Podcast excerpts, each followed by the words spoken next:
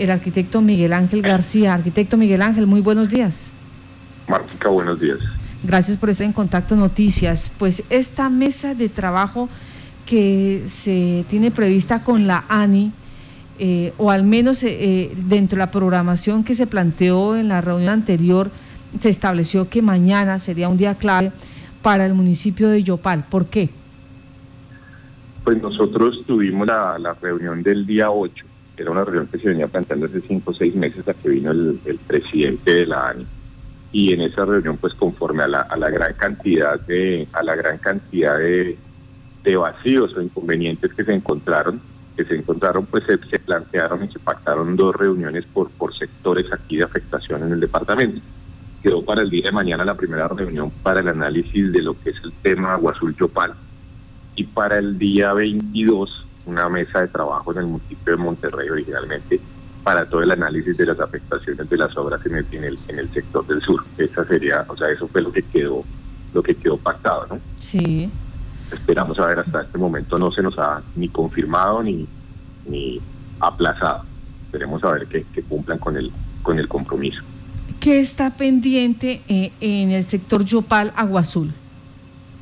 Pues aquí básicamente está pendiente todo todo todavía porque porque de las observaciones que se han hecho a través de, del tema del comité del comité doble calzada para, los sectores únicamente se han ido solucionando temas puntuales. Entonces, digamos, ¿en qué se ha avanzado? El comité tiene, como ustedes conocen, tiene varias mesas, mesa de diseños, mesa predial, mesa laboral, eh, mesa ambiental. Digamos que el, por la mesa que nosotros a través del Observatorio Urbano de la Universidad trabajamos, que es la mesa de estudios y diseños, se logró la modificación del, del, diseño original por el desconocimiento que se tenía del plan de ordenamiento y se logró incluir para el sector de Yopal los accesos en la, en la, en la 30 y en la 50 que estaban estipulados en el plan de ordenamiento.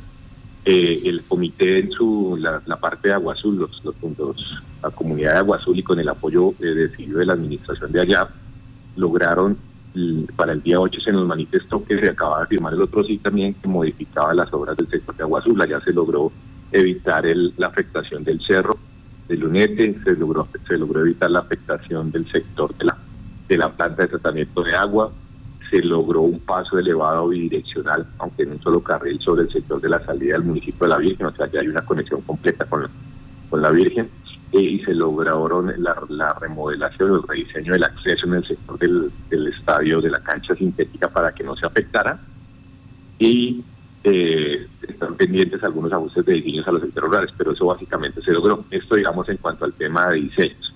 Sí. Eh, pero, pero, pero, digamos, faltan todas las observaciones que se han hecho en cuanto al tema para Yopal, básicamente, el tema de centros poblados.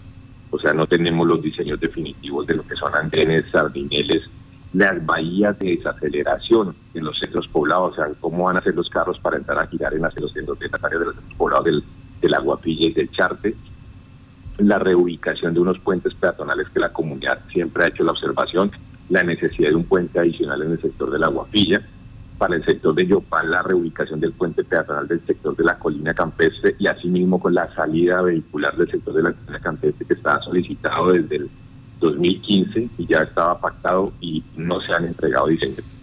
Y básicamente la información que se nos dio en esa reunión era que eh, que lo que se había prometido en el 2000, en el 2020 no no se dio. ¿Qué, ¿Qué, pasó? En el 2020 se firmó el otro sí número 5, o sea, donde se hace el ajuste en el cual ya no se hace eh, doble calzada nacional, digámoslo así, que es la definición que han dado ellos, que pacta doble calzada urbana desde las 50 hasta el intercambiador de Morichal, se hacen las dos rotondas de la 50 y de la 30 y a este sector se le dejan andenes de rutas y de parte del concesionario pues se entrega una, una, una, una, estimación de presupuesto cuando originalmente se pensaba que sobraban recursos para asignar en las zonas adicionales, pues curiosamente seis, siete, ocho meses después aparecen, aunque no, mejor dicho que la plata no alcanzó para eso.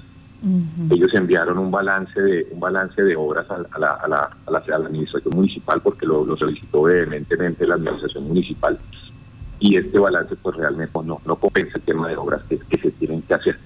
Entonces lo que va a pasar es que nos van a indicar que hay un poco de obras pendientes por hacer, que de pronto se van a comprometer a hacer los diseños, pero no hay claridad de dónde van a salir los recursos para ejecutar las mismas obras. Entonces, pues el, pues el balance es totalmente desfavorable para, la ciudad de Yopal.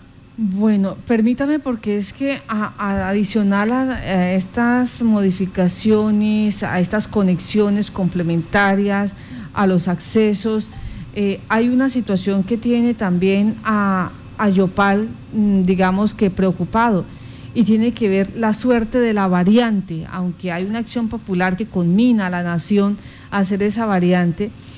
Eh, lo cierto es que las obras de, eh, de la doble calzada ya se están construyendo, pero no sabemos si dejaron un punto para la variante, eh, qué va a pasar con ello, cuánto afecta a, estos diseños, ¿qué se sabe de eso? Bueno, nosotros, bueno, para antes de responderte eso, te termino pues con los dos puntos neurálgicos que adicionalmente faltan en el tema de, de diseños y el tema de, sin, haber mencionado el tema predial, que ha afectado enormemente a los pobladores del corredor vial, que es un tema de los avalúos que se ven la ilegalidad de la lonja que los hizo, de la presunta lonja que los hizo, y un tema que venimos analizando de precios del suelo que realmente no ha sido, no ha sido del todo equitativo, equilibrado con los propietarios. Y ese tema del peaje, que es el que, digamos, está motivando, y creo que las comunidades están empezando a dar cuenta, la comunidad de Aguazul sobre todo, ya que solucionó ahora el tema de sus, del paso de la vía, están dando cuenta del problema, de la problemática que representa el peaje para cualquier persona que viva o trabaje en Yopal y que viva de Agua Azul o que venga de Agua Azul a Yopal, al hospital, a la universidad, a estudiar, a los bancos, al cine, a cualquier actividad, básicamente la, ubicación del peaje se le va a llevar la mitad de un sueldo. ¿Por Porque el peaje va a ser altamente lesivo. La tarifa establecida desde el 2015 es de 10.300 pesos, indexado, ahorita tendríamos uno de los peajes más altos del país. Y el cuento de que hay tarifas diferenciales, la resolución del 2015, la tarifa diferencial para ese sector es de 3.400. Indexado significa que la tarifa mínima para pagar sería de 5.000 pesos, multiplicado por, por, dos son 10.000 pesos diarios, multiplíquelo usted por 20 veces que lo obliga esta, esta resolución a pasar, porque es que la gente le dice, no es que tarifa diferencial, pero la tarifa diferencial lo obliga a usted a pasar 20 veces en el mes mínimo por el peaje, si no pierde la, el beneficio. Entonces, eso es una eso es una con que ha engañado a la gente. independientemente de eso, aparece el término que tú mencionas, que es el término de la variante. Muy hábilmente, pues el concesionario y la ANI han tratado o han logrado, digamos, realmente han logrado separar el tema de la ejecución de la doble calzada con el tema de la variante, precisamente pues para evitar la posibilidad de que, de que, de que, de que sean obligadas a través del trabajo que, se ha hecho con el comité y que hizo el Observatorio Urbano de la Universidad, nosotros en una de las primeras mesas de trabajo que se tuvo con la Contraloría, y es un tema que no hemos desligado nunca, pero pues desafortunadamente los entes de control no, no nos han acompañado en el proceso. La personería nos acompañó una vez a, una visita, pero no ha vuelto, no ha vuelto a participar, no sabemos si es porque no la invitan o, o no viene, y pues la Contraloría nos acompañó hasta el año pasado y no, no ha vuelto.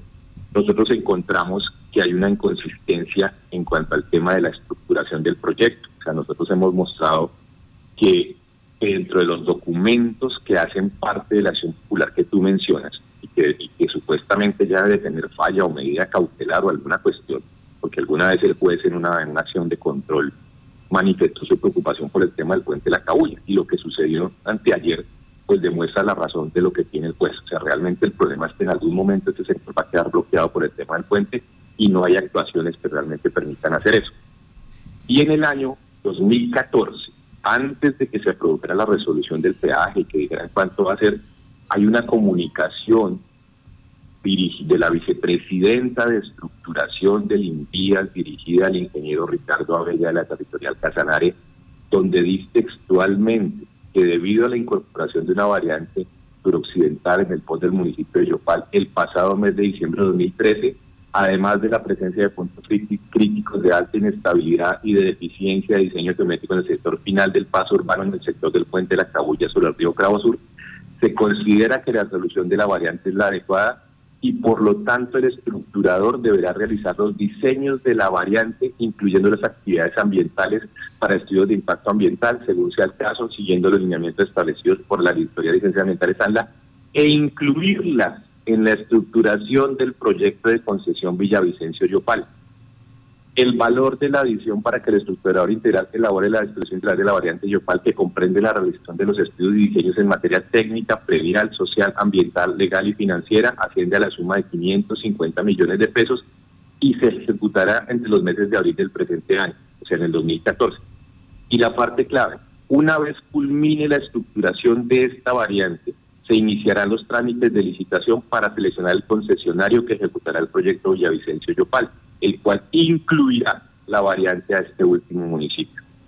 Lo que nosotros siempre hemos, hemos, hemos solicitado y este nos aclare por qué, si Invías lo tenía claro.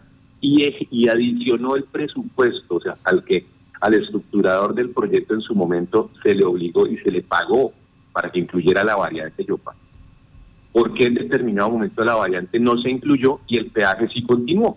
Entonces uno diría, ¿será que, será que si nos quitan la variante también deben quitarnos el peaje? ¿O por qué no se incluyó, por qué no se incluyó la variante?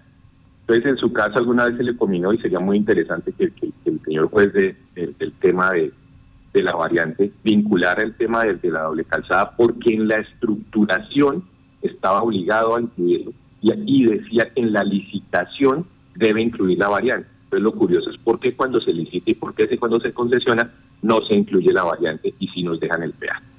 A esto pues obviamente no se le ha dado respuesta.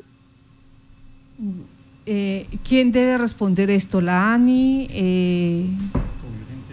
Prácticamente la ANI, la ANI, la ANI es la estructuradora del proyecto. La ANI es la estructuradora del proyecto, pero entonces uno también podría decir que hay un decremento patrimonial en Invías, porque Invías fue el que afectó la plata pues porque entonces se asignaron 550 millones de pesos para un diseño que no se tuvo en cuenta.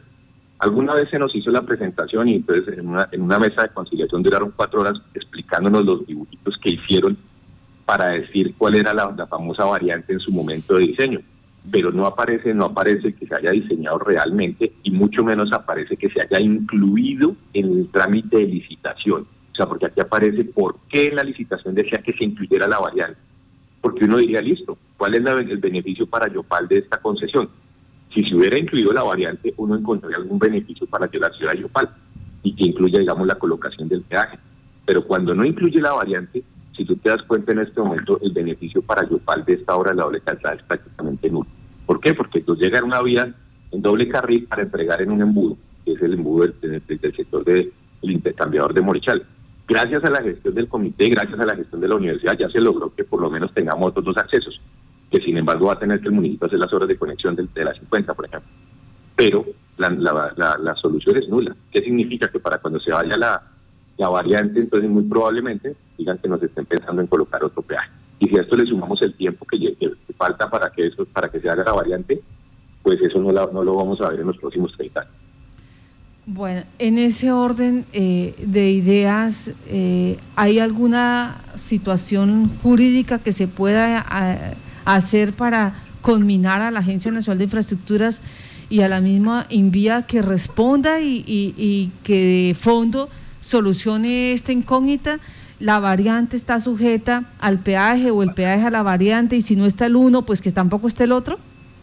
Pues realmente lo que te digo, Matita, nosotros lo que lo que hemos hecho es un análisis técnico y digamos que socioeconómico de las cosas que están pasando, de las circunstancias que están pasando. De la misma forma hemos, hemos digamos, hemos, hemos demostrado que hay un incumplimiento en cuanto a la ubicación del peaje, porque la ubicación del peaje no se, no se socializó, ni se hicieron los estudios socioeconómicos que ordena la ley para la ubicación de un peaje pero definitivamente los entes de control son, han sido oídos sordos a este tema. Me parece que pues el, el, poder de los de los concesionarios y de los dueños de las concesiones no no lo tocan no lo tocan los entes de control en este país. Entonces más allá del control social o el control técnico no no hemos podido no hemos podido hacer nada.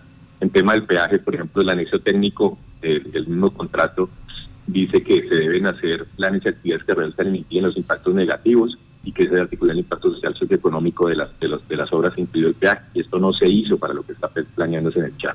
Sí. Entonces, ojalá los entes de control retomaran esto, ojalá de pronto en una acción de control de la de la de lo del tema de la variante que yo creo que va a estar pasar debe ser debe ser eh, próxima pues debido a lo que pasó se tratará de, de, encontrar la vinculación directa entre el tema de la variante y la doble calzada porque realmente nacen del mismo proyecto y, y, y, los incumplimientos son tales que también se denunció que la llegada de la doble calzada a la, a la marginal actual es un sitio cercano al sitio de la, de la penitenciaría y ahí está planteado un retorno.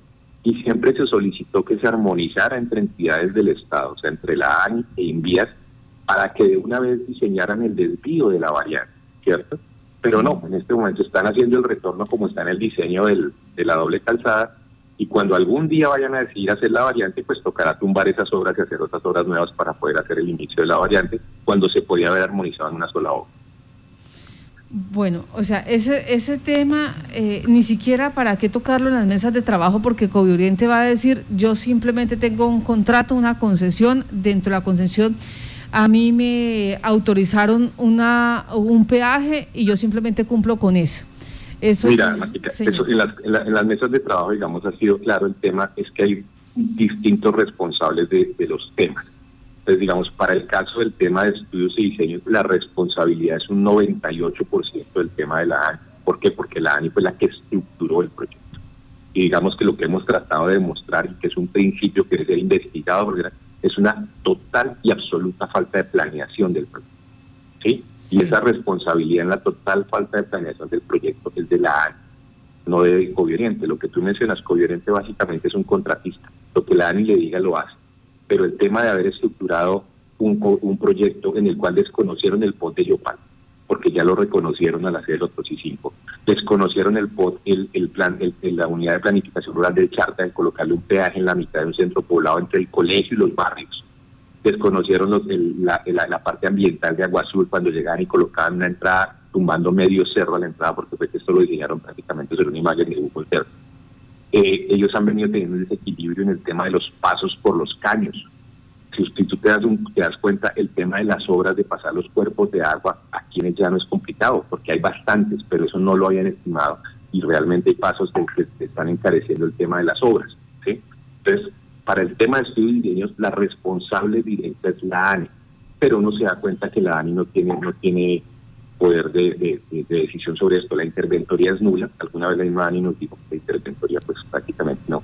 Y se da uno cuenta cuando después de seis meses, hasta ahora Covioriente le envía los balances económicos del otro sí. Mientras que la responsabilidad de Covioriente tú la encuentras de pronto en las mesas laborales, en la vinculación de la gente en las mesas en las mesas de gestión predial, porque ahí sí hay un tema importante, el tema de la lonja que se contrató, de la entidad que se contrató para los avalos. Eh, el comité encontró que tiene algunas irregularidades, pero se puso en conocimiento de la interventoría de la ANI, tampoco ha pasado nada. Eh, pero el tema el tema ambiental también es una responsabilidad de la ANI compartida porque fue la que en su momento determinó la estructuración a través de, un plan con, con Corporino que en una, no, un plan de manejo ambiental integral. Pero esto, este tema de la estructuración del proyecto y de la falta de planificación es una responsabilidad directa de la ANI. Eh, así las cosas, entonces, eh, ya ustedes teniendo claro qué va con la ANI, qué va con Oriente, el día de mañana se va, a hacer, se va a tocar solamente temas que tengan que ver con la concesionaria. No, no, no, el día de mañana pues, viene la gente de la ANI en teoría, que digamos el tema de diseños, ¿qué es lo que van a qué es lo que hacen los contratistas? La ANI recoge las inquietudes de la comunidad, las inquietudes que están demostradas que, no, se han, que no se han realizado, y va a incluirlas en, de pronto en un otro adicional. Le va a decir a Oriente, hágame los diseños de tales obras, pero nos va a decir como comunidad, pero no tengo plata para hacerlas. Me va a tocar buscarla, me va a tocar buscarla en tales lados. Y definitivamente, pues las, las actuaciones que le, que le quedan a las comunidades, yo creo que en este momento definitivamente ya pasan estas situaciones jurídicas. O sea, me imagino, nosotros tenemos conocimiento que se está preparando una acción popular de la comunidad de Charte para el tema del peaje, tenemos una preparación de acción popular de parte del sector de la guapilla por las afectaciones a los a los a los al, espacio público y a la y a la seguridad por la falta de los desvíos. Tenemos conocimiento de la, de la acción popular de la accesibilidad de la UPAMENA. Entonces pues me imagino que pasaremos a esas distancias pero pero habida cuenta de lo que ha pasado con el tema de la variante pues realmente las las perspectivas no son alentadoras. Ya Estaremos entonces pendientes, arquitectos. No es nada halagüeño lo que usted nos dice, tanto eh, eh, de la situación de fondo, que sería el peaje, y eh, también la variante que tiene que ver con la construcción del nuevo puente para el municipio de Yopal, más todos estos accesos, conexiones, bahías que están ah, ahí y donde lamentablemente la disculpa es no hay recursos eh, hay la voluntad pero no hay recursos y adicional eso no estaba en el contrato. Mm, pues vamos a ver si la ANI cumple y eh, realmente hoy los invitan a esta mesa de trabajo que se llevaría a cabo el día de mañana y, vamos a partir de la buena fe a ver eh, qué respuesta da a todas estas necesidades porque son palpables y a todos estos requerimientos que tienen los casanareños frente a este proyecto. Arquitecto, gracias por estar en Contacto Noticias. Bueno, Martica, ojalá la próxima vez pudiéramos dar alguna mejor noticia.